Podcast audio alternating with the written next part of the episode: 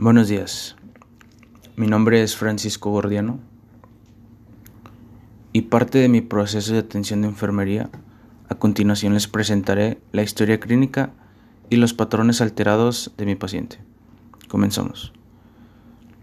Paciente masculino de 74 años de edad que acude a consulta por presentar tos crónica acompañada de esputo, disnea al caminar, bronquitis frecuente y sibilancias sin antecedentes familiares patológicos.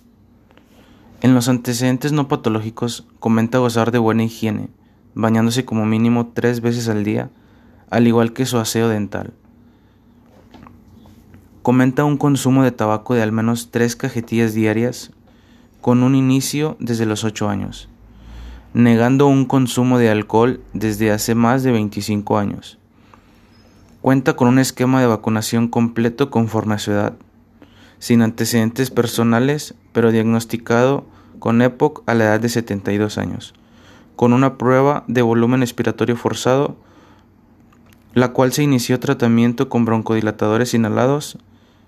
También comenta seguir con el consumo de tabaco de una cajetilla cada dos días.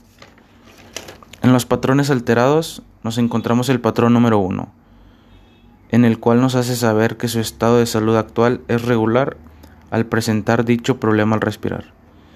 En el número 4 refiere no realizar ningún ejercicio por el problema ya mencionado.